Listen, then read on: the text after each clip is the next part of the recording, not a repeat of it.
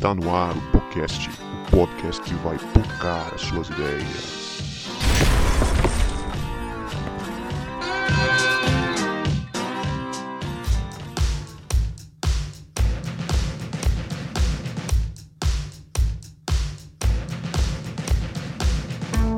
Para você que achava que a gente não voltava, a gente voltou. E este é o podcast, podcast que vai pocar as suas ideias. Meu nome é Guto, ou o Gustavo. Sou um homem negro de óculos, cabelo cacheado, barba e estou de camisa branca. Eu me chamo Rafael, eu sou homem amarelo, careca, barbudo e estou de camisa de estrada. Fala galera, eu sou o Vini, eu sou homem pardo, cabelo black power, barba ralinha, estou de camisa regata e dá para ver aí no vídeo uma parte da minha tatuagem no ombro. Eu sou a Leia, mulher branca, de cabelo cacheado, curtinho, de óculos e estou de camisa regata cinza. Meu nome é Reinaldo, eu homem, barba grande, branco, de camisa branca também. Pois é, talvez você está estranhando essa apresentação diferente, mas é porque nós fizemos essa apresentação em audiodescrição para a comunidade que é cega. É isso mesmo, Rafa? Isso. Como hoje nosso bate-papo vai ser sobre aspectos sobre as pessoas com deficiência, eu estou trazendo algumas informações sobre acessibilidade. Uma delas é a audiodescrição, que vocês veem muito nessas campanhas publicitárias, vocês veem muito nos posts de Facebook, Instagram, Twitter e similares, e vocês veem também nos posts dos órgãos públicos.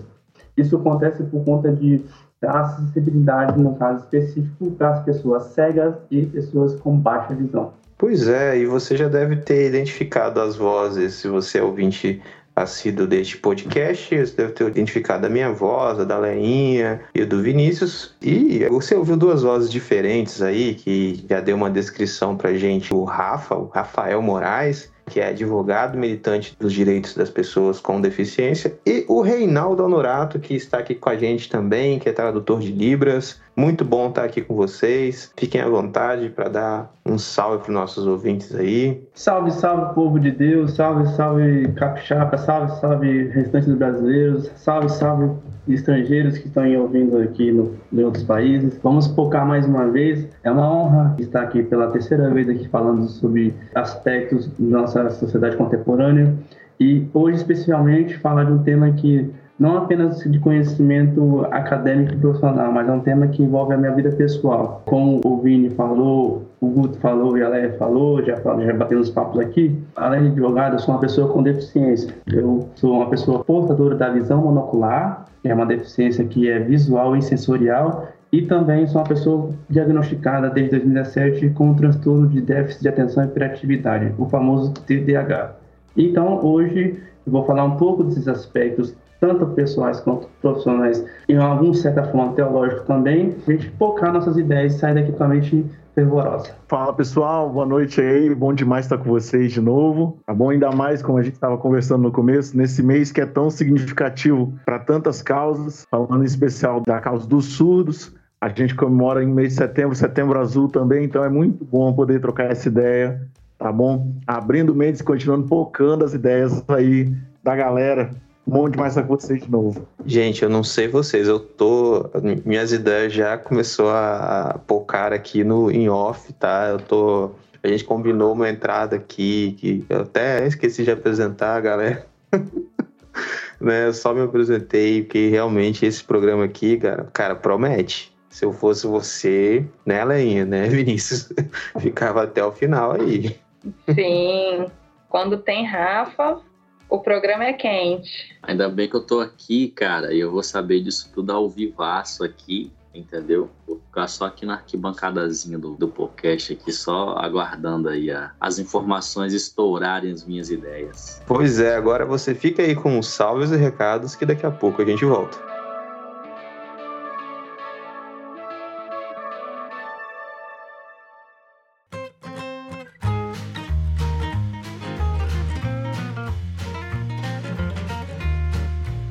Salve, meu querido ouvinte, minha querida ouvinte, que bom que você está ouvindo esse episódio, que talvez é o episódio mais importante da história do podcast. Porque neste episódio a gente trata é, de uma das temáticas importantes no mês de setembro, né? Setembro tem, para além da campanha do Setembro Amarelo, a gente tem a campanha do Setembro Azul e do Setembro Verde. O Setembro Azul trata da visibilidade da comunidade surda, que é uma campanha muito importante que é feita durante este mês, onde também é feita a campanha da visibilidade e inclusão das pessoas com deficiência. Então, uh, este foi um episódio foi bem legal de gravar porque foi um dos episódios que mais confrontaram a gente gravando, um episódio que foi bem edificante pra gente também. Se você é um pouco mais observador também, você percebeu que na abertura do programa foi diferente e não só essa diferente essa apresentação que a gente fez a gente estava bem constrangido porque a gente percebeu em off que o nosso conversando com o Reinaldo ali que trabalha com a comunidade surda, que o nosso programa não é acessível para é, esse segmento da população. E a gente ficou bem triste com isso e começamos a notar como que na nossa vivência de igreja a gente acaba excluindo e não enxergando as pessoas. Então, galera, espero que esse episódio seja bênção para você e como o Reinaldo fala ali, né, ele, ele poque as suas ideias e também ele abre a sua mente para esse assunto tão importante e que a gente seja esse canal aí de bênção para transmitir o evangelho da graça para as pessoas com deficiência física também, beleza? E eu não posso terminar esse momento de salves e recados sem mandar um salve pro nosso querido Luciano Santos, que é ouvinte daqui do podcast e teve uma colaboração na edição deste episódio. Ele tratou o áudio pra gente, deu uma melhorada lá no áudio. Então, Luciano, muito obrigado por você ouvir a gente e por estar ajudando a gente a produzir este conteúdo, beleza? Valeu, aproveite o episódio aí.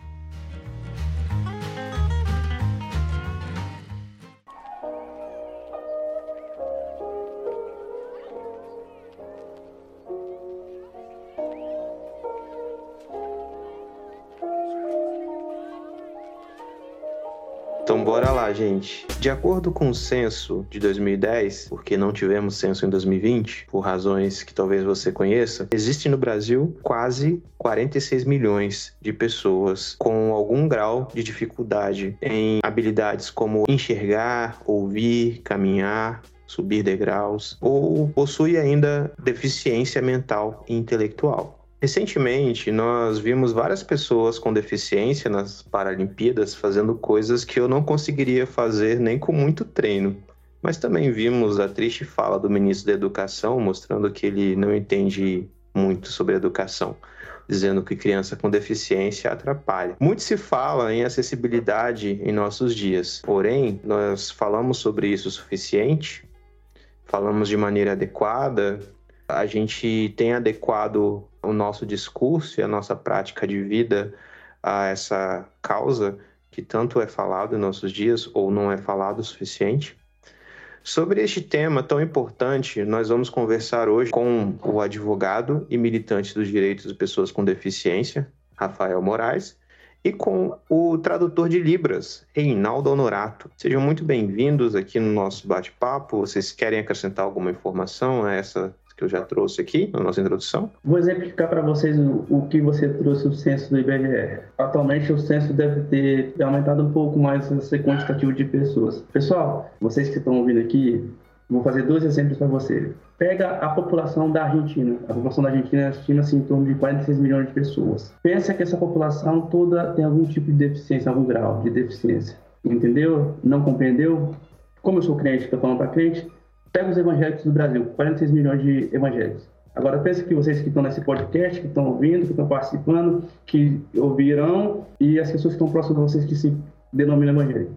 Se vocês todos fossem PCDs, é mais ou menos isso. PCD, Rafa, eu, eu acho que a gente é interessante a gente explicar para a galera, porque era até mesmo eu não tinha tanta familiaridade com essa sigla. O que, que significa PCD? Pessoal, PCD é a terminologia técnica que se dá para quem é deficiente. Não se chama pessoa com necessidade especial, PNE, ou portador de necessidade pessoal ou portador de deficiência, porque deficiência não se importa. É uma pessoa que geralmente tem deficiência.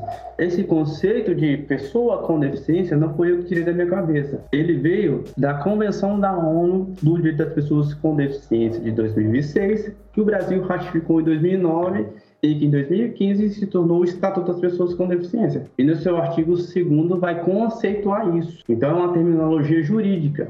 Embora você vai ver as, as pessoas não se familiarizar, igual o Guto falou, que é perceptível, mas as pessoas vão ainda se adequando e vão aprendendo a, utilizar a, essa terminologia. É uma terminologia técnica. É assim, se você, por exemplo, igual o Guto falou, não conhece a terminologia PCD, igual eu falo direto assim, com as pessoas, é natural. Mas quando, a partir do momento que você compreende que tem um conceito assim, técnico e você utiliza essa outra terminologia, assim, é uma forma até de certa forma até jocosa e discriminatória. Não que é o caso das pessoas que não têm conhecimento. Mas é, mas é uma questão mais de adaptação e de, das pessoas da compreensão da sociedade. Né? Isso vai, a gente vai evoluindo conforme o tempo. Ô Rei, você quer acrescentar alguma informação a essa estatística aí? Cara, eu quero, eu quero perguntar e que o Rafael explicasse pra gente quando que a gente usa o termo PCD? Em que situação que a gente usa? Se, enfim, quando a gente usa o termo?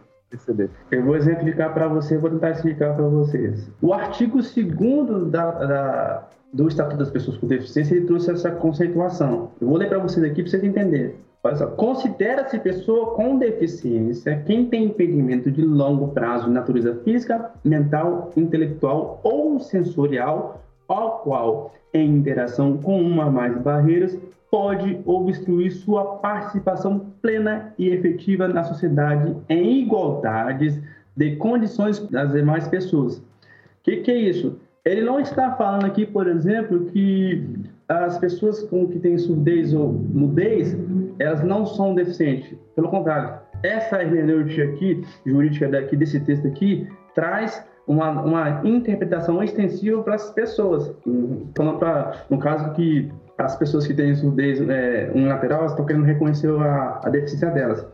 Então, geralmente, como a gente está no Brasil, o que, que, a gente entende? Caramba, está na letra, letra fria da lei, então deficiente é só aquela pessoa que está na cadeira de roda, aquela pessoa que, tá, que é cega totalmente, né? ou aquela pessoa que tem um, uma, uma deficiência mental severa. Não, o, o conceito que está aqui é amplo. Então, por isso que quando eu falei lá no início da fala, que eu falei que ah, o, as pessoas com deficiência são muito mais que o censo de 2010 eles trazem com dados oficiais, é por conta desse conceito.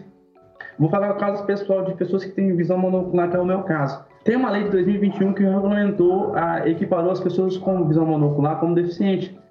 É, em meu juízo, desnecessária porque o próprio estatuto aqui já, de, já tinha definição, já tinha decisões judiciais, súmulas que me alcançavam, pareceres de, do, da, de órgãos do, do governo federal, haviam leis estaduais e municipais que já faziam isso.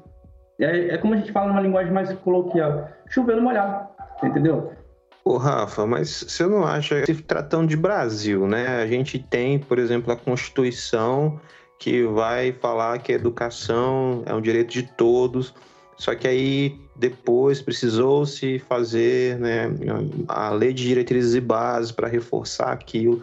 Você não acha que por ser Brasil a gente precisa chover no molhado quando se trata de Não, é essa que eu tenho mesmo, porque tipo, o que acontece aqui no Brasil? Aqui no Brasil, se não tiver no papel e não estiver literalmente expresso mesmo, ainda se tem dificuldade, entendeu? O próprio, igual eu falei, o estatuto, ele por si só já tem todas as diretrizes das pessoas com deficiência, né, diretrizes gerais. Em todos os aspectos, eu não vou falar cada um, porque só se eu for ficar falando isso, ficaria a noite toda. Mas tem que, as pessoas têm que chegar assim, não, eu tenho, você tem que mostrar pelo seu, que você não é deficiente, que você não é isso, que você não é isso, aí aquela forma mais discriminatória. É uma questão nem jurídica, não. É uma questão cultural, entendeu? Se eu não, se eu não aparento ser deficiente, eu não sou deficiente, não. Mas a dificuldade que eu tenho com visão, com a, com a tridimensionalidade que eu tenho da visão, que é a sensação, aspectos relacionados mesmo à minha a minha, é igual que estou aqui na minha casa, o astigmatismo que está me incomodando, que se eu ficar muito tempo na frente do notebook, eu começo a sentir cansaço é, é visual, essas dificuldades que eu tenho durante o dia, que são mais do que as pessoas, entre aspas, que não têm as deficiências, Aí as pessoas não percebem, poxa, eu tiro meu óculos. Aí as pessoas veem meu olho tremendo. Pô, você parece nem parece deficiente e tal. Você entendeu como é que é a forma que é cultural, não é nem jurídico? Exatamente. Isso só para acrescentar mesmo, isso gera, isso gera algum, algumas falas que, assim, é dever nosso acabar corrigindo, né?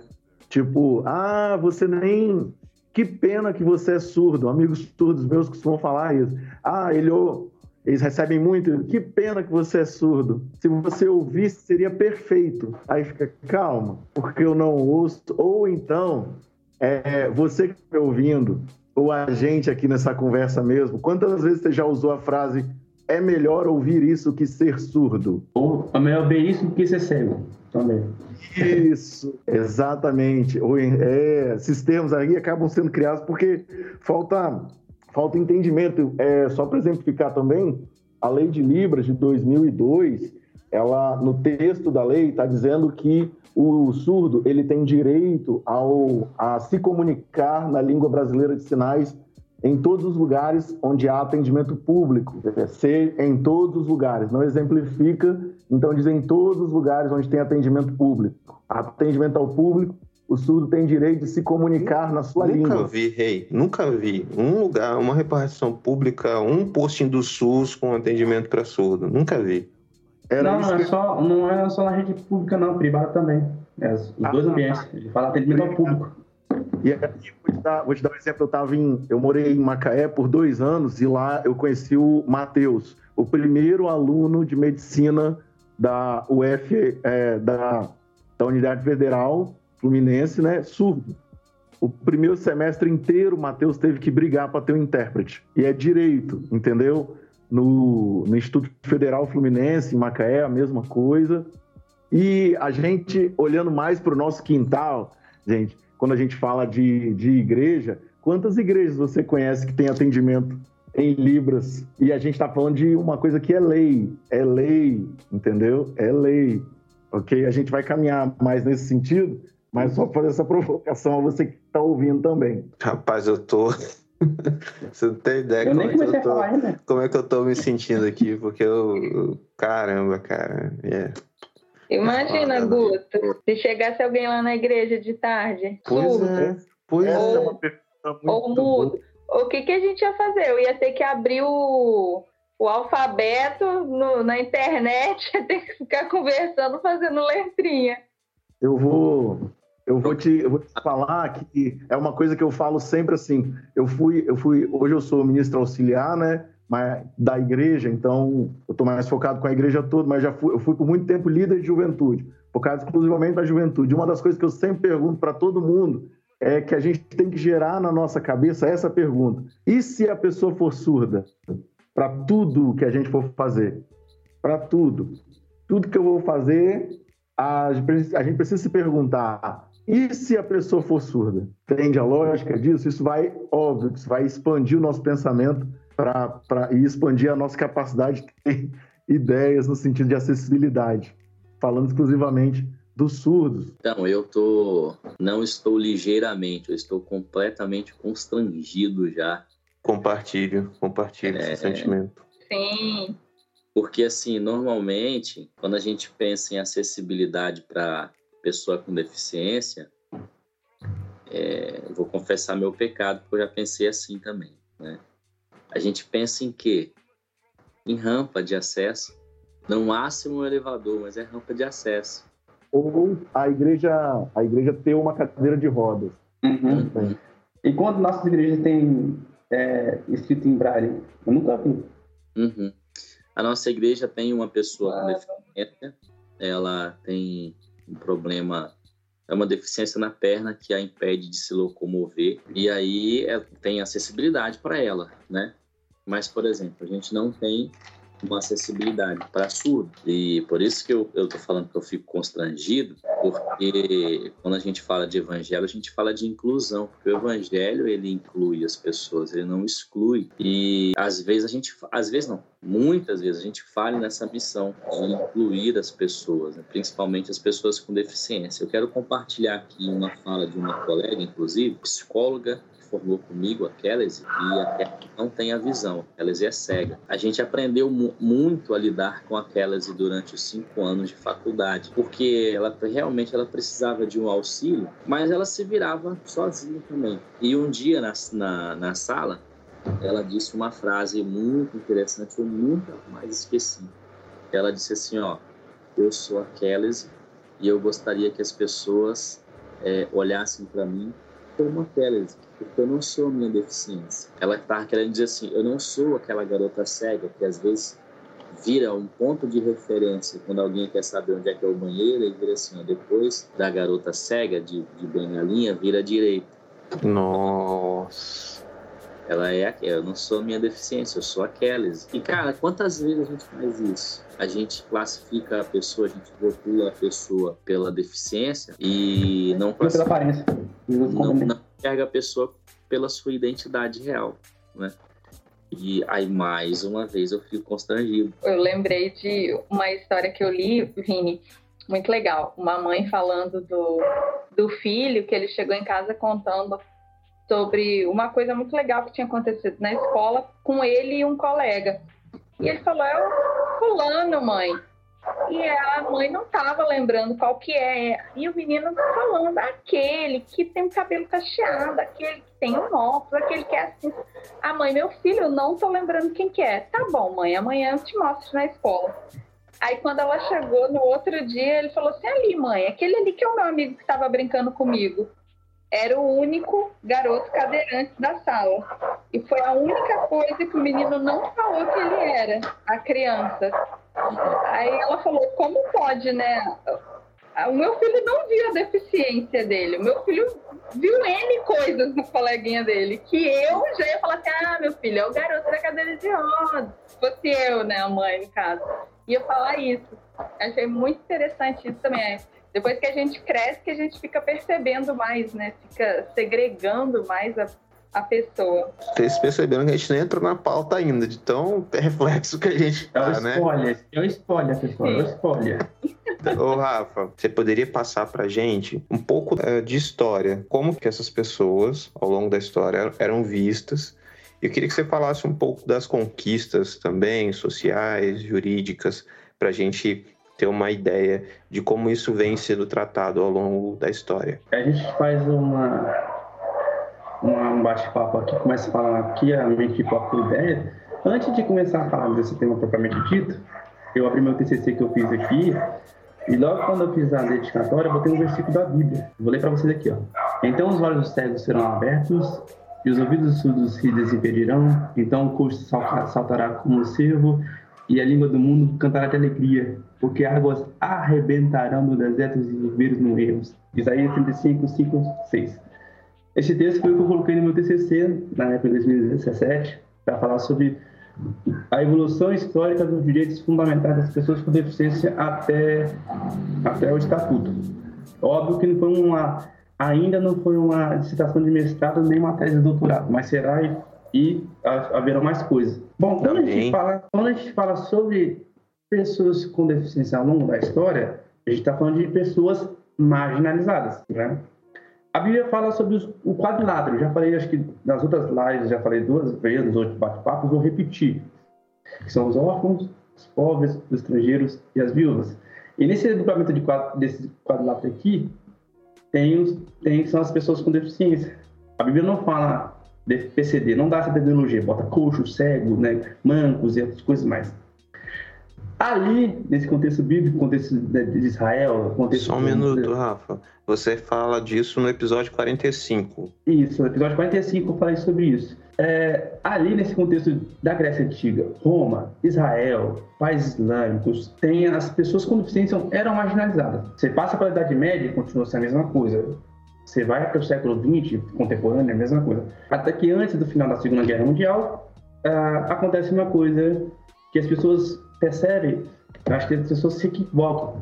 O, o principal público que os nazistas perseguiam não foram os judeus, não foram os ciganos, não foram os comunistas, nem testemunho de Jeová, foram as pessoas com deficiência. É, ninguém já ouviu falar sobre o aborto eugênico? As a teorias, as teoria- eugenistas, né? Isso, isso. Tem um, tem, uma, tem um conceito mais amplo, mas eu só vou introduzir para vocês não ficarem situados. Tanto das crianças que tinham algum tipo de deficiência, seja uma deficiência física, é, visual ou mental, é importante ressaltar que pessoas que tinham autismo, autismo e o TDAH, borderline, esquizofrenia, é, eram abortadas quando bebê, quando crianças eram assassinadas e quando adultos também. E já havia essa percepção, essa conduta é, é, é, cruel e não sei nem qual palavra que eu coloco aqui para não ficar muito pesada, com as pessoas com deficiência. Nesse contexto de guerra, Segunda Guerra Mundial, morreu 45 milhões de pessoas, soldados, entre americanos, soviéticos, alemães e outros, outros países que estavam nessa guerra. As esposas desses países, desses, desses soldados ficaram sem seus maridos ou com maridos que foram mutilados. E aí, como que nós vamos trabalhar com essas pessoas? Surge então a ideia da, da Declaração dos Direitos Humanos, Declaração Universal dos Direitos Humanos. E a preocupação muito maior para os estados, na, numa órbita internacional, para a proteção das pessoas com deficiência e a inclusão deles na sociedade. E a partir daí começa o movimento político. Aqui no Brasil, é, tem na parte, lá no final da ditadura militar, o Movimento Nacional do Direito das Pessoas com Deficiência, que fizeram debates com pessoas com deficiência até meados final dos anos 80 para instituir um dia nacional de luta das pessoas com deficiência, que é todo dia 21 de setembro. Até que em 2005 foi criada uma lei para poder fazer esse luta de afirmação.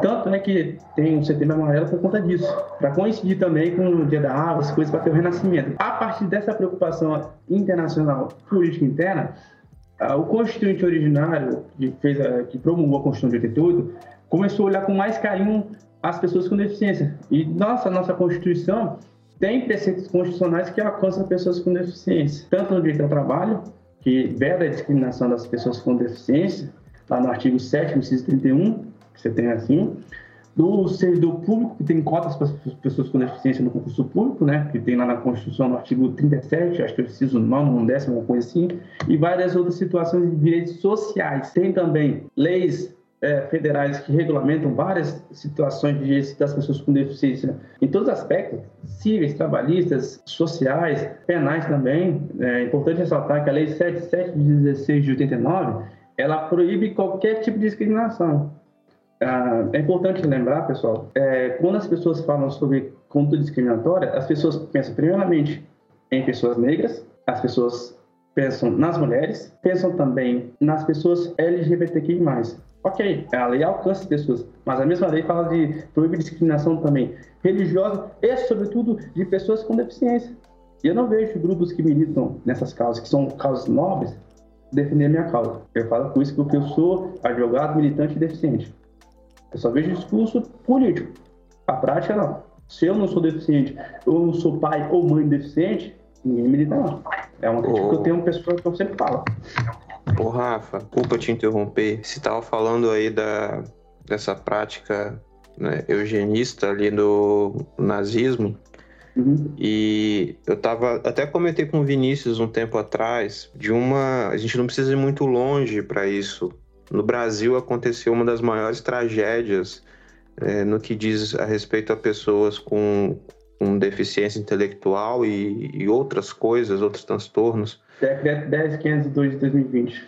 Uh, Barbacena, né, o, o, é. o, chamado Holocausto Brasileiro, Holocausto uhum. de Barbacena, que era um hospital uh, que depois virou um hospital psiquiátrico que era levado a todo tipo de pessoas com, com deficiência intelectual a princípio, só que aí acabou sendo um depósito de pessoas que não eram é, desejadas na sociedade e morreram milhares de pessoas, cara, milhares de pessoas. Isso, tem até um filme que fala sobre isso. Não, você não precisa para Barcelona, não. Aqui em Cariacica, Hospital em Taenga. Não é o, o Adalto Botelho, não? Não, o, Taenga. O Adalto Botelho é o menor. Taenga. Uhum. Não, isso aí não conheço. Tem o Educandário Alzira Blake, que é as uhum. pessoas que eram pessoas que tinham lepra, as pessoas que tinham doença, né? E as pessoas que tinham deficiência ficavam lá ao relento lá. Ficavam lá, que era o Hospital Itaenga. Depois teve o bairro à frente, que é o Itaenga, né, como forma pejorativa, se tornou Nova Alves da Penha. Ali, você vai ali, é, mesmo, é o mesmo contexto, mesmo contexto. Pessoas que tinham algum tipo de, de, de deficiência de locomoção, eu estou falando com isso que a minha tia, a minha tia ela foi no, em 79, 80, ela veio de montanha, ela tem um problema de elefantíssima, deficiência que ela, ela afeta a locomoção dela, ela foi para lá, ela foi jogada para lá, como as pessoas que tinham hansenismo, que nem se leva você fala assim, fala hansenismo, o termo técnico é, ela foi jogada para lá. Em 2010, na, no governo Lula, teve uma, uma indenização, acho que no valor altíssimo, que ela e outras pessoas receberam também. Então você vê que não precisa ir lá para a você vê que o Espírito Santo mesmo. Você vê que é, são coisas assim que são coisas é, é, absurdas mesmo, coisas que assim, até uma palavra que eu gosto tem que ser dita, diabólicas.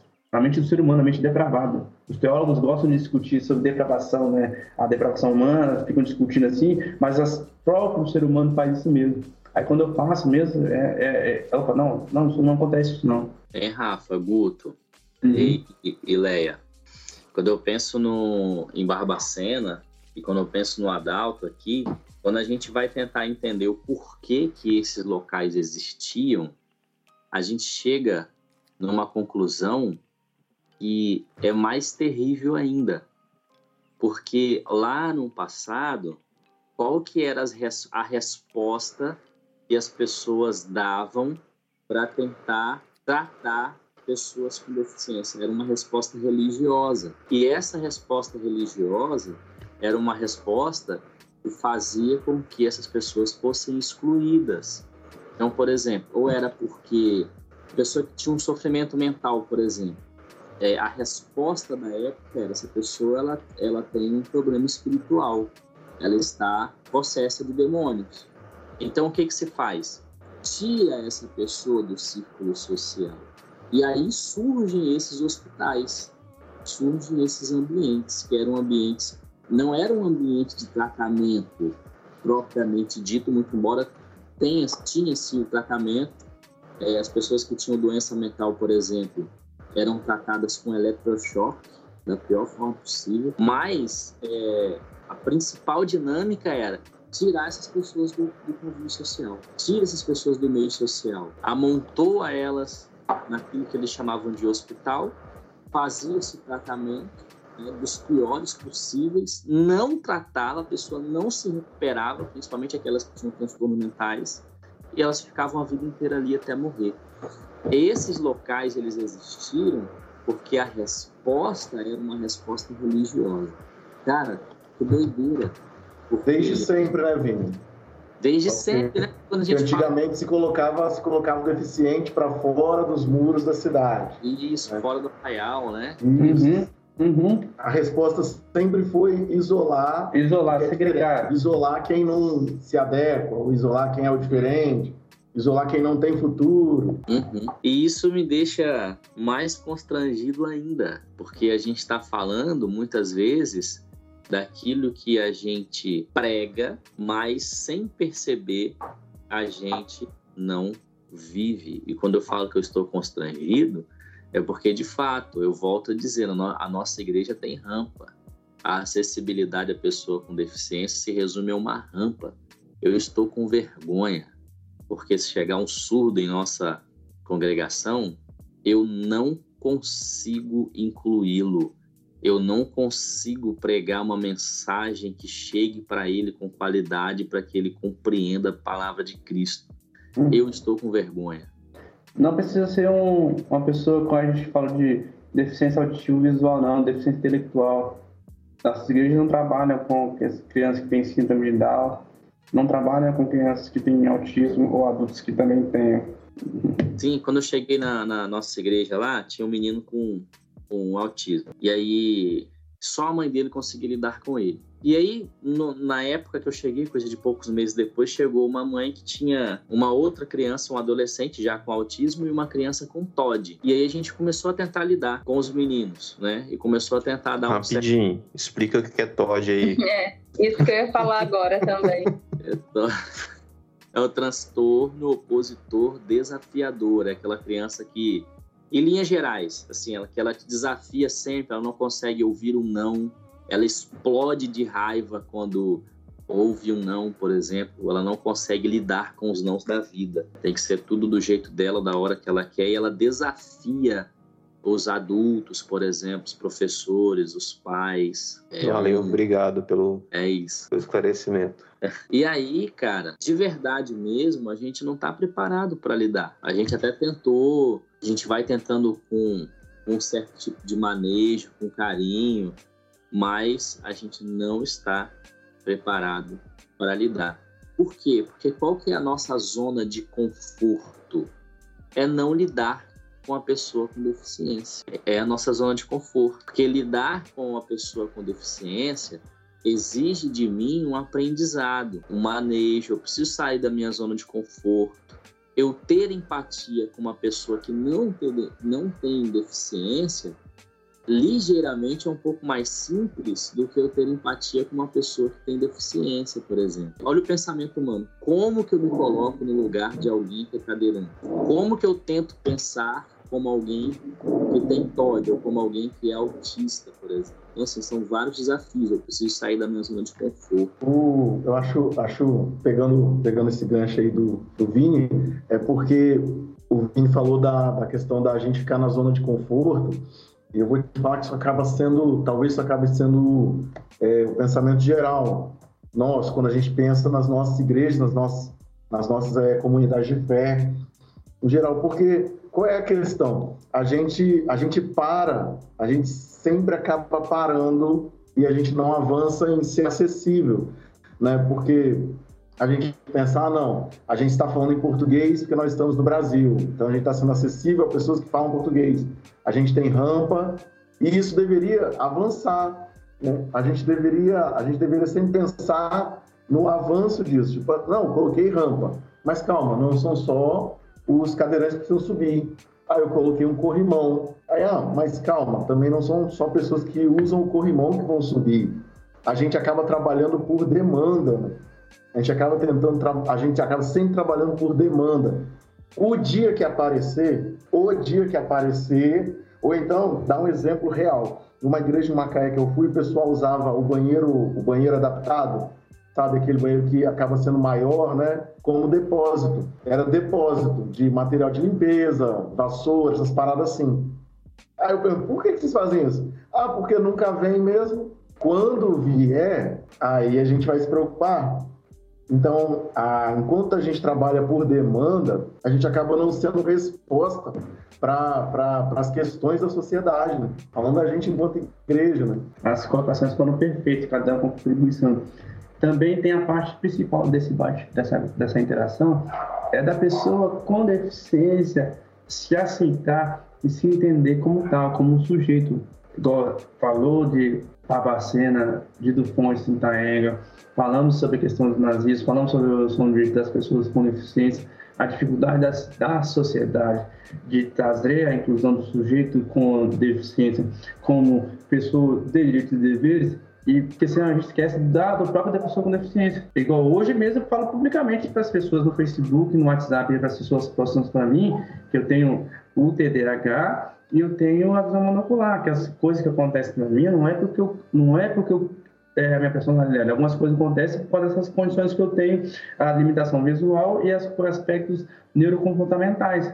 As pessoas entendem, algumas pessoas entendem, outras não.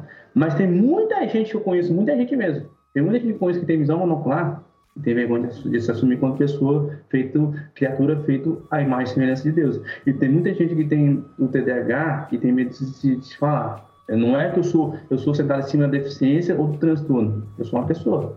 Mas eu tenho que, as pessoas têm que saber que eu sou uma pessoa que posso conviver normalmente. Mas tem muita gente que tem medo. É legal, é, eu quero, quero só pegar essa, essa deixa também, porque isso acaba sendo isso acaba sendo impeditivo também, porque igual, segundo os parâmetros da OMS, deficiente auditivo é aquele que tem aquele que tem alguma perda considerável na capacidade de ouvir sons, tá? E surdez diz respeito à perda total da capacidade de ouvir. Então, a, às vezes a, a pessoa não se admite como deficiente auditivo, porque não, deficiente auditivo é quem não ouve. Uma vez conversando com um rapaz, ele falou: Não, eu tenho perda auditiva. Ah, então você é da comunidade surda, sabe, né? Não, eu não sou surdo. É a questão de ah, não, não, se, não se admitir, não se assumir. Autoaceite. Autoaceite, exato. Muito obrigado, Nathan. Eu tô falando que eu já passei por isso também. Eu acho muito legal as considerações aqui.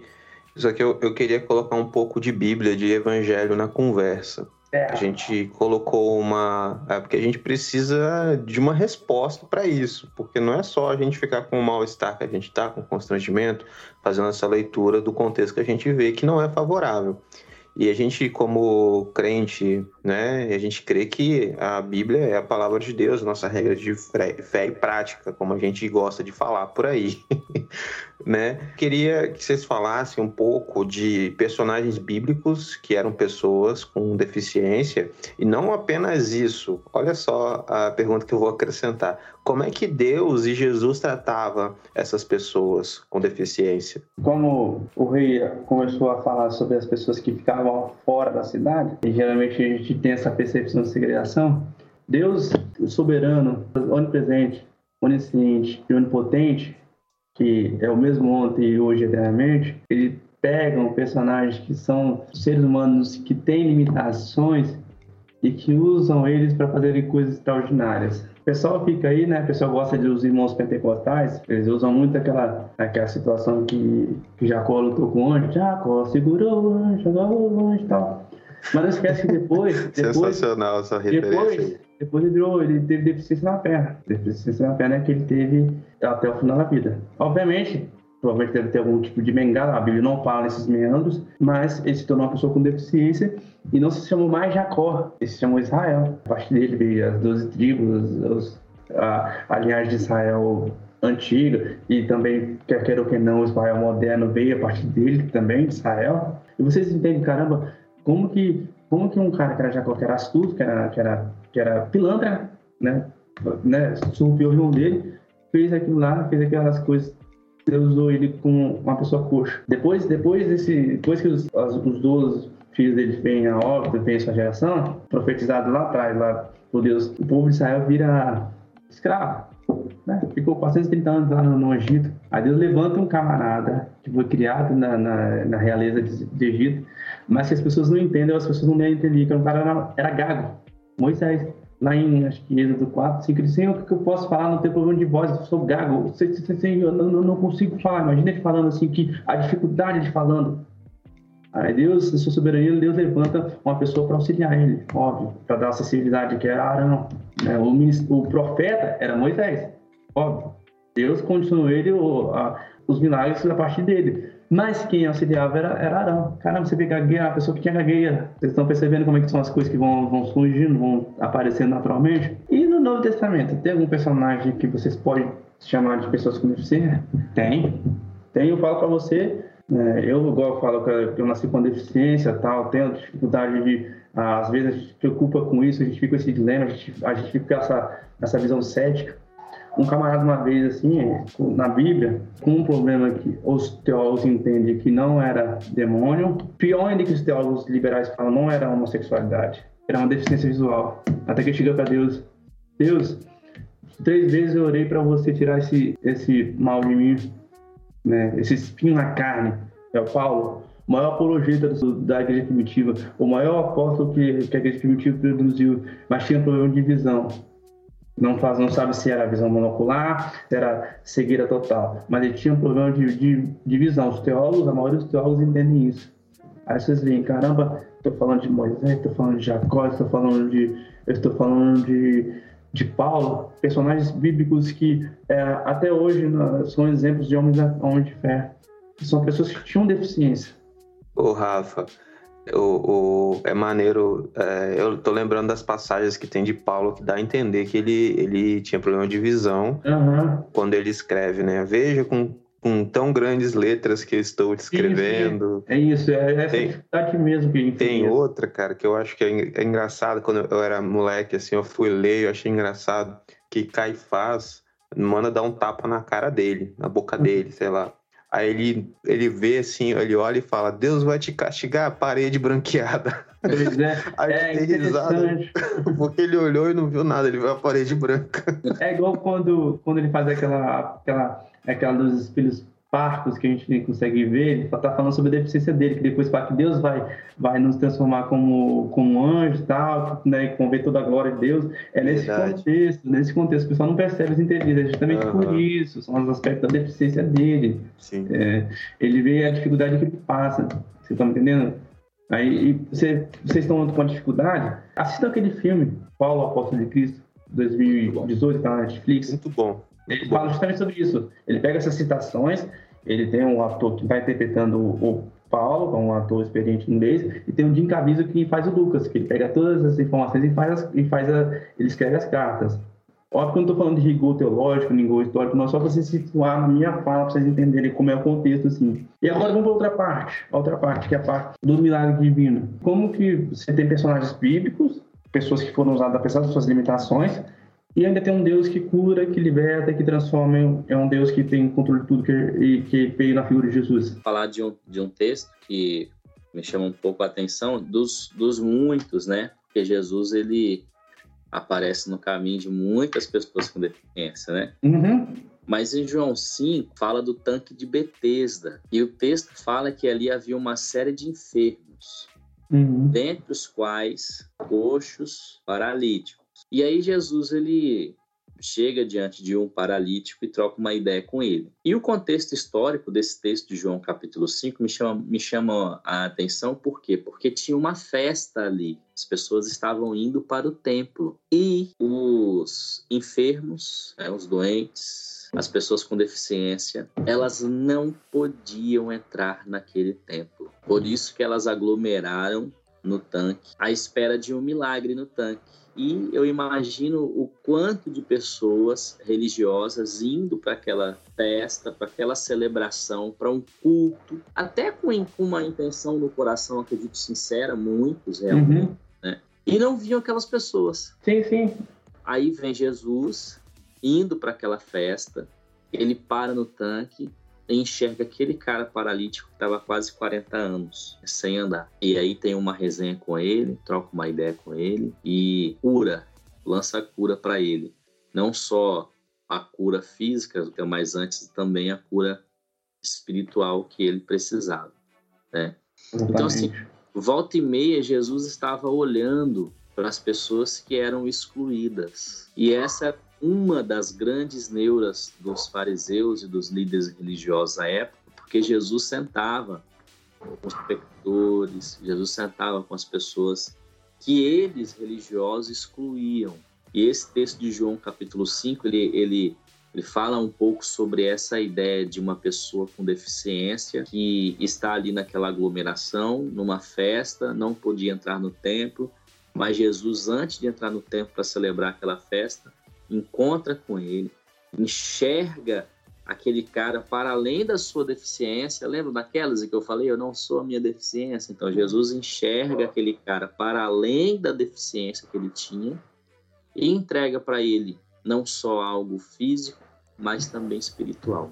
Perfeito. Tem um texto também na, na, no Evangelho de João que ele já começa um capacitismo, na João 9, quando tem um cego de nascença. Os discípulos chegam assim, ei, Fabi, por que ele pecou? Quem pecou foi o pai dele, a mãe dele? Porque nasceu cego? É aquela ideia de maldição hereditária, tem aquela coisa que as pessoas têm até hoje. Hoje, no Brasil de 2021, os irmãos, eu já ouvi isso, eu tô falando porque eu ouvi, não tô falando que ninguém contou não, porque eu ouvi isso. Aí Jesus fala assim, não, nem ele pecou, nem seus pais pecaram. Isso ocorreu para que se cumprisse a glória de Deus na vida dele, essa percepção, entendeu? As obras de Deus na, na pessoa. Então, os fariseus, assim, que eram pessoas igual você fala, que até tinham um certo bom coração, entendiam, mas não tinha essa percepção de, da, do cumprimento dos desígnios de Deus na vida das pessoas. Ô, Rafa, nessa passagem aí, o que Jesus está querendo mostrar, né, que tem todo esse, esse peso cultural, teológico aí, equivocado, né, de que a, a deficiência é resultado de pecado, Jesus ele mostra que quem era quem eram os verdadeiros cegos da história, que eram Isso. incapazes de crer, eram os fariseus. Não era o cara que tinha uma, uma limitação física, né? Eram esses caras aí que arrotavam santidade, né? No caso, os fariseus. Perfeito, essa aí, assim, você vê que tanto o trato de Deus que vem para conosco, é, tem uma- um personagem bíblico também, você vai ver assim, que, igual Jesus não curou todos os deficientes da, do período dele, não, ele curou alguns para que Deus entendesse que de- é, ele é soberano e tem todo o poder, de, né, ele foi dado no céu e na terra. Mas eu gosto de uma figura do Antigo Testamento, que até foi representada pelo Thierry Figueira, lá na, na nova Rio de Davi, que é o Mefibosete. Você assiste a novela da Record. sou do banco também, brincadeira da Eu só peguei por causa da, da referência só. É, Mefibosete, se não me engano, ele era filho de Jonas. Jonas tinha uma, uma amizade de irmão com Davi e vem a óbito. E aí, quem vai cuidar dessa pessoa com deficiência? Quem vai tratar dessa pessoa que é marginalizada? Os levitas não podiam cuidar, as pessoas não podiam cuidar. Para sentar com a mesa do rei, aí Davi vai e trata essa pessoa como se fosse um filho dele. É uma pessoa que era deficiente, não tinha nem andava direito. E você vê o trato que Deus tem para com as pessoas estão conosco que têm deficiência. Eu falo particularmente. Quem dera se Deus falar assim, ó, hoje você não vai poder mais ir, é, você vai enxergar com dois olhos. Eu darei glória a Deus. Mas eu também dou glória a Deus porque Deus fez assim, Deus fez com essas condições, Deus fez com essas limitações, mas para que eu possa, através do meu testemunho, alcançar as pessoas. E isso para o cristão que é, o cristão que é deficiente, que eu falo deficiente não para deficiência, mas que é deficiente espiritual, ele não tem essa percepção. Já vi de pessoas que falam que pessoas falam que não podia viver assim. Imagina se não tivesse toda essa, Deus não tivesse feito lá, lá atrás, antes de nascer, bem antes de minha mãe gerar, com essas condições. Outras pessoas que têm também, as pessoas não têm essa percepção dos desígnios de Deus. Exatamente, para dar, dar um exemplo exatamente em cima do que o Rafa acabou de falar, em Lucas 5, a- Lucas narra o encontro daqueles amigos, Jesus estava numa casa que estava lotada, os, ami- os amigos de um deficiente, um paralítico, não conseguindo entrar pela porta, eles sobem no telhado, abrem um buraco, descem o paralítico ali na frente de Jesus, na frente de Jesus tinha um paralítico, e eu quero que você vá criando essa imagem, você que está ouvindo na sua cabeça, na frente de Jesus tinha um paralítico. Não tinha mais o que ele pedir ali. Aí Jesus fala pela fé, olha, perdoados estão os seus pecados. E aí eu fico imaginando aquela, sa- aquela casa lotada de gente, assim, perplexa e pensando, tá, mas e aí, acabou? E Jesus falando, o que, vocês acham que é mais difícil? Enquanto os religiosos estavam falando, não, isso é blasfêmia, só Deus perdoa pecados, que está falando. E Jesus fala, cara, o que, que é mais difícil? Perdoar pecados ou Deus levantar o paralítico da cama? O que, que você acha que é mais difícil? E, a, e as Jesus veio quebrar esse, esse, esse pensamento, esse paradigma de que, ah, não, se o deficiente não tem lugar no reino, quando na verdade o reino de Deus é feito de pessoas imperfeitas, das mais diversas formas, tá? Então, e a gente vai ter também, olha, lembrando de cabeça que Bartimeu também, né? Jesus de frente para Bartimeu pergunta o que que você quer. Cara, Bartimeu era cego, não tinha mais o que ele pedir ali. E Jesus, Jesus enxerga o, a pessoa com deficiência, enxerga a pessoa. Isso que a gente está citando várias vezes aqui. Jesus enxerga a pessoa, ele não enxerga a deficiência.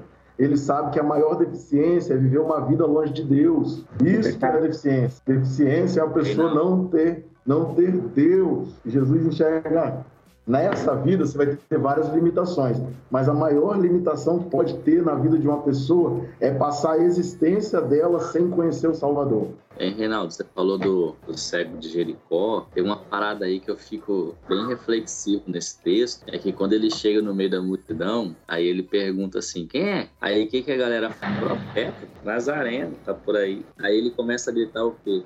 Filho de Davi, tem misericórdia de mim. Ou seja, os que tinham visão viam um profeta. O cara que não tinha visão física, quando ele chama de filho de Davi, ele está querendo dizer o seguinte: ungido, Messias, Salvador, tem misericórdia de mim. Então aquele cara não viu um profeta, ele viu o Messias ali. Ó, que doideira, mano. O cara tinha mais sensibilidade, mesmo sendo cego, do que os que ali estavam enxergava. Porque as pessoas também, e nós também, às vezes a gente quer ver, a gente quer, a gente quer enxergar isso, o, o espetacular. A gente quer ver o. A gente quer estar na multidão que está vendo lá não, porque aí a gente vai imaginando que a fama de Jesus se espalhava de diversas formas também. Igual ele conhecia Jesus como o filho de Davi, o Salvador, aquele que cura. Outras pessoas poderiam conhecer Jesus talvez como ah, aquele rapaz lá que está curando geral, aí que está fazendo algumas paradas maravilhosas, está fazendo as coisas diferentes. Mas só quem se relaciona com Jesus sabe quem ele é e sabe exatamente, e ele sabe exatamente o que cada um precisa na sua deficiência, a deficiência real de cada um. É ele que sabe. Gente, sensacional. Quanta coisa boa tá saindo aqui, cara. A gente passou de um momento de tristeza pro coração ser aquecido com tanta coisa boa que tô ouvindo vocês falarem aí. Ô, ô, Rafa, você começou a falar aí sobre um dilema, né? Sobre o desígnio de Deus né, sobre o crente que crê que Deus vai curar a pessoa e o crente que, né, que é pessoa com deficiência que vai continuar sua deficiência. Eu queria que você falasse um pouco sobre isso. Você tem um testemunho bacana para dar para gente aí? É, o que acontece? Quando eu estava voltando para os caminhos do Senhor, lá em 2013, meu pastor me deu um livro chamado Uma Vida com Propósito, né, do Rick Barry. Aí esse livro me mudou muito minha vida. É, então já sabia que era deficiente visual, só não sabia que tinha o TDAH. Mas eu já, já militava nessa área, já, não como hoje. E me chamou a atenção, assim, logo no início do livro, ele fala assim: você não está aqui por acaso, você não está aqui por, por ocasião, ele fala que tem um propósito na vida. Aí logo ele fala bem assim no texto de Jeremias 1,5, que eu gravo até hoje. Antes de eu pensar, antes de você pensar no polo, eu já tinha te formado. Então, assim, eu creio verdadeiramente que isso é a eleição. Não é discussão de eleição é, incondicional, condicional, essas discussões acadêmicas, não. Eu entendo porque depois que Deus, o Espírito Santo, me iluminou, abriu os olhos, eu entendo que eu tenho um propósito aqui, estando aqui na Terra. Deus fez cego de, do direito. Olha, gente, a minha visão política veio de quando, desde quando eu nasci, tá? Tá bom, gente? Eu sou de esquerda por causa da minha visão monocular, tá? E se você, se você negar isso, você está relacionado com o tá bom? Só vou avisando, é que eu falo isso mesmo. Eu já falei o pastor mesmo, os pastores são mentirosos. Eu entendi Porra, nessa época. Peraí, você falou que você é de esquerda, porque o quê? Por causa da visão monocular. Não chefe na direita. Se a direita fosse bom, Deus Ah, ah, visão, gente. Se a direita fosse Ah. bom. Você foi predestinado a ser Eu de deveria destinado a esquerda. ser de esquerda. Se a, se, a, se a visão direita fosse boa, Deus me dava visão, gente. Então vai, vai reclamar com Deus. Aí é blasfêmia. Meu Deus! Eu digo que eu faço essa piadinha, não tava aguentando. É, né? Brincadeiras da parte, a gente fala isso, mas eu não tenho nada contra essas questões, não. Eu sou bem grandinho com isso. Aí, o que que acontece, gente? É, eu entendi que muita coisa, questões né, pessoais, afetivas, de relacionamento mesmo, e de convívio mesmo, foram sanadas a partir de então. Eu entendi que eu não sou o Rafael com TDAH, eu não sou o Rafael com visão monocular. Eu sou o Rafael que Deus fez pela glória de Deus. Aí hoje eu consigo conceber melhor essa visão. Eu consigo chegar em locais que pessoas que têm todos os seus sentidos corretos, que não têm que não tem nenhum tipo de deficiência, não conseguem chegar. No mesmo tempo de pouco de advocacia que eu tenho, né, mais com exemplo de vida. Então, assim, caramba, ah, você quer ser pastor, você quer ser missionário lá na África do Sul, na África, não, não tenho esse ministério. Deus não me escolheu para isso. Deus usou meu, minha condição, a minha vivência, para viver para a glória dele. Então, eu hoje eu advogo, óbvio, tem um ganho profissional, um ganho pessoal, tem, mas eu alcanço pessoas e prego em tempo e a fora de tempo. Ah, você fala de Jesus no Facebook, não fala, não, isso não é evangelho. Evangelismo é você ser a carta viva, feita pelo Espírito Santo e feita pelos homens, como Paulo fala, testemunha. Então, assim, o momento que eu tenho para falar das pessoas de graça e arrependimento é nesse momento que eu estou com as pessoas. O que eu tenho que Deus me proporciona. Ah, mesmo com a dificuldade. Ah, mas eu, se eu ficar milionário, ou ficar não milionário com a advocacia, não vai interferir em nada na minha vida. Eu só tenho a agradecer a Deus. Eu só tenho a agradecer a Deus por tudo, seja os momentos bons, os momentos maus na minha vida. É isso que é o que a gente fala de graça, de mudança, de metanoia. Tem nada a ver com ideologia política, tem nada a ver com doutrina, com soterologia, tem nada com essa baba- essa babaquice que esse pessoal fala aí, não. Tem nada a ver com essas papagaiadas que o pessoal fala aí. né? Até abri o Twitter aqui, quando eu falo que eu milito na- no, das pessoas com deficiência, é militar e defender. É uma, igual trouxe meu, meu currículo, trouxe a minha, meu, minha expertise, mas eu não uso para vangloriar, eu uso para direcionar. Vocês exemplificaram aí a situação das suas igrejas. Aí você vê as pessoas, quando falo assim, você vê assim, por exemplo, os camaradas que não produzem nada para essas áreas, mas se acham intelectuais, são soberbos, são sofistas. Eu já falei para os caras que são sofistas mesmo são. Falando que quando a gente defende essas pautas, é identitarismo. No Twitter você vê muito disso. Eu vi um rapaz no Twitter assim, que falou que essas pautas que defendem essas pautas à luz das escrituras é identitarismo. Até o Twitter aqui aberto aqui, tá até lá. Se não bloqueou, tá até lá a resposta. Chama de sofista. As pessoas falam que você é intruso, que você é infiltrar na igreja, dois textos porcos na, na Gazeta Povo e não botamos o Evangelho. São textos porcos que não têm fundamento nenhum. E fala que pessoas como eu, feito a imagem e a semelhança de Deus, filho de Deus, porque eu recebi a Cristo como meu Salvador, sou infiltrado na igreja, porque eu defendo isso. Eu não estou falando de, de, que eu vou colocar isso acima da, da, da pregação das boas novas. É o que Deus escolheu. Lá em Efésios 4, 11, fala assim, Deus escolheu uns para apóstolos, uns para, um para os pastores, uns para evangelistas, outros para mestres, para doutores. Então, se Deus determinou para escolher para essa incumbência, eu vou fazer isso. Assim como tem irmão que trabalha com missões, que trabalha com, com pastoreio, que trabalha com essas questões.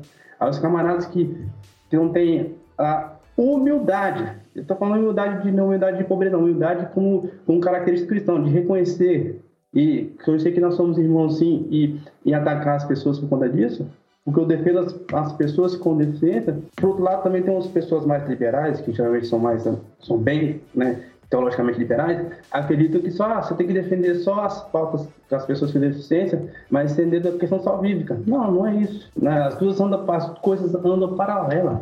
Jesus não é, o Evangelho de Jesus não é militância política, não. O Evangelho de Jesus é esperança de salvação de redenção para o homem. Quando você entende isso, você se aceita. Eu tive essa percepção. Hoje eu posso falar aqui no podcast, falar reiteradas vezes, posso uh, ser homenageado igual você amanhã, eu posso falar em lives, posso testemunhar, posso palestrar, mas não para vangloriar, para que Deus, através do meu testemunho de outras pessoas também, muita pessoa boa que trabalha de bom coração, que, que são anônimas ou não, mas entendam que é um testemunho que é, é a pregação das boas novas. E quando eu entendi isso, minha vida mudou bastante. Hoje eu posso estar, daqui uns dias, posso estar muito mal fisicamente, posso estar mal mentalmente, mas eu entendo que Deus ainda irá suprir minhas necessidades. Todas elas. Amém, amém. Glória a Deus, cara. Massa demais ouvir testemunho desse, né, de um, de um cara que a gente vê que realmente Deus colocou você onde você está e tem usado você do, do, jeito que você é e isso deixa a gente com o coração muito feliz e glorificando a Deus mesmo. Agora, caminhando para o final, eu queria deixar vocês à vontade aí para fazer as considerações finais, né? Quem quiser falar, fique à vontade aí, microfones abertos. Eu acabo sempre deixando o Rafael falar primeiro, porque foi muito legal, muito legal poder poder compartilhar e ouvir ser abençoado também com o testemunho, com os relatos do Rafael.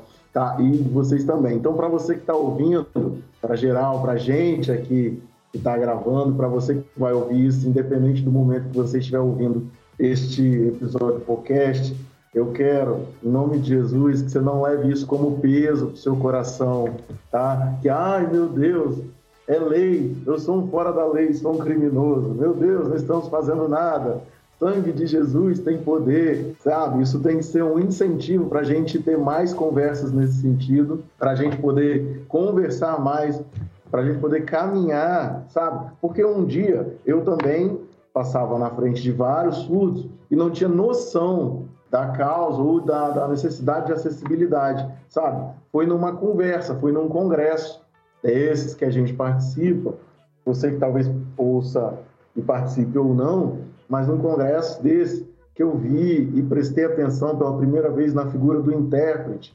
e a namorada hoje esposa de um amigo intérprete é surda e ela se esforçou para se comunicar comigo. E aquilo e aquilo bateu no meu coração sabe? De uma forma assim cara olha o esforço que ela está fazendo para para se comunicar comigo e igual ela deve ter milhões por aí. E realmente tem. Então uma, uma, uma coisa que a gente repete como um lema, como um mantra, a gente, é, parafraseando Isaías, que o relato de Isaías, como ouvirão se não há quem pregue, eu quero te perguntar como crerão se não há quem sinalize, sabe? Então, eu quero te desafiar nesse sentido de pesquisar e de procurar saber sobre a questão da acessibilidade e avançar.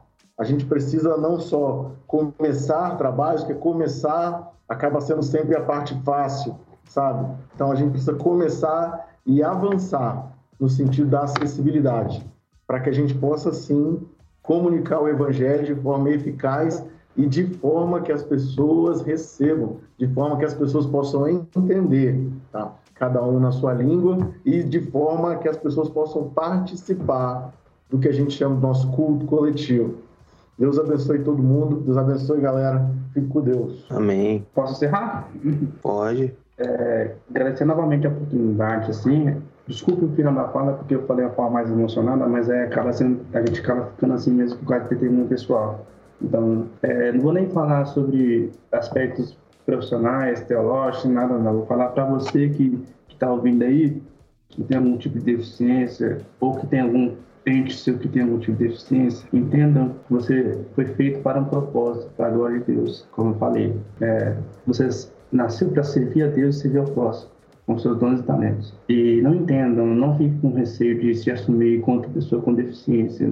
Né? Falo como uma pessoa que pratica crossfit. Sou crossfiteiro, tem um ano que faço crossfit, só atleta mesmo mesmo chegando um dos olhos só, mesmo com essa dificuldade de atenção para o TDAH, tem, é, vou participo de, de torneios também, né, vou participar agora mês que vem de um outro torneio. É, isso não impede nada de você ver a vida né, normal. Já namorei, namoro, só não casei ainda porque Deus não mandou a prometida não, mas né, tô igual Salomão, né? O problema do Rafael é que ele é São Paulino, de resto... Cara... Pois é, sou São Paulino não praticante, não.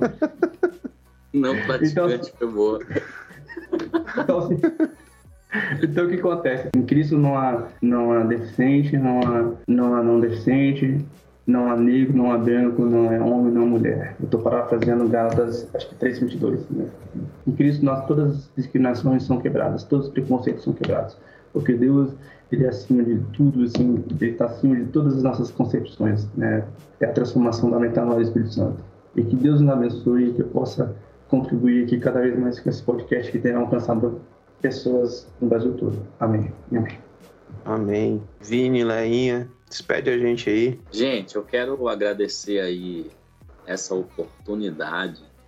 Esse bate-papo foi da hora, foi riquíssimo mesmo e só me faz assim, só me motiva, na verdade. Eu já tinha alguns pensamentos, né? A gente que está envolvido com liderança de igreja sabe de alguns desafios que a gente tem e esse bate-papo de hoje só me motiva assim, a tentar ampliar a visão, tentar enxergar as pessoas como um todo. E como eu falei que eu estava constrangido no início, eu continuo constrangido, só que agora eu estou motivado. Eu sei que é possível de que é possível a gente mudar o quadro dessa sociedade a começar pelas igrejas. As igrejas podem ser respostas sim para essa sociedade aí que tem tido muitas mazelas, muita corrupção, e a gente pode ser resposta. Então eu fico constrangido, fiquei constrangido nesse bate-papo, mas eu saio daqui hoje motivado, eu quero fazer alguma coisa. Isso aí, Vini, eu acho que foi isso hoje. A gente aprendeu, passou vergonha, mas saímos motivados, aprendendo sobre mais sobre a história, mais sobre humanidade e principalmente respeito com as pessoas com deficiência. E se você ainda acha que você precisa aprender muita coisa sobre respeito às pessoas com deficiência, siga aí o Rafa, siga aí o Rei e vamos aprender a tratar todo mundo de uma forma respeitosa, de uma forma empática como Jesus nos ensinou, como Jesus foi com todas as pessoas com deficiência e sem deficiência que chegaram perto dele. Valeu demais, galera. Amém. Eu vou colocar na postagem principal o contato de vocês aí nas redes sociais, do Rafa e do. Reinaldo. Uhum. Se você, ouvinte, é, quiser trocar uma ideia com eles, vai acessa lá a postagem principal. Caso né? queira Caso queira algum tipo de palestra assim sobre igrejas, entidades empresariais e qualquer segmento eu faço, tá? Eu faço a parte mais técnica, não foi objeto aqui não. Isso, assim. e, e aí vale, vale avisar aí para você que vai resolver acompanhar minhas postagens, que eu só falo de Libras é, e do mundo nerd, tá? Então já vai, já chega, mas chega avisado. Como que é isso que você vai vir. E, e pode, eu, eu- minha sugestão, é, se você quiser levar esses caras para falar na sua igreja, leve, né? Leve o Rafa, leve o Rei, cada um com a sua especialidade vai ser bênção aí na sua igreja. né? Manda esse episódio pro seu pastor ouvir, né? Se você ficar com o coração mexido com isso, manda para todo mundo, manda para todo mundo que a gente tem que fazer com que mais gente entre nessa discussão que nós começamos aqui. Rafa, Rei, obrigado, cara. Obrigado, cara. Foi, foi massa demais. Eu não imaginava que esse papo ia ser tão bom assim pra mim. Pra mim foi massa demais. Obrigadão mesmo pelo tempo de vocês. Tranquilo. Tamo Deus junto, abençoe. mano. Tamo junto. Deus abençoe geral aí. Fui muito abençoado também. Vamos pôr as ideias, assim. A ideia é, É fazer nóis. isso, essa, esse bate-papo provocativo, não tão formal, não tão, é, como é que eu posso assim, tão de, da nossa, nosso ambiente, nossa igreja, mais para que as pessoas possam ser alcançadas de uma forma mais, Amém. mais é, amistosa mesmo, como se fosse uma conversa de amigos mesmo, as pessoas possam se sentir abraçadas e, e as pessoas possam, nossos irmãos que estão ouvindo aí, até as pessoas que não são crentes possam ser alcançadas. A nossa ideia é essa, sempre foi. Amém. Então, gente, é isso. A gente vai ficando por aqui. Um abraço no seu coração e Um beijo no seu coração. até mais. Até mais, galera. Espero que vocês gostaram. Valeu, galera. Deus abençoe. Tamo junto. Fique com Deus. Hakuna Matata.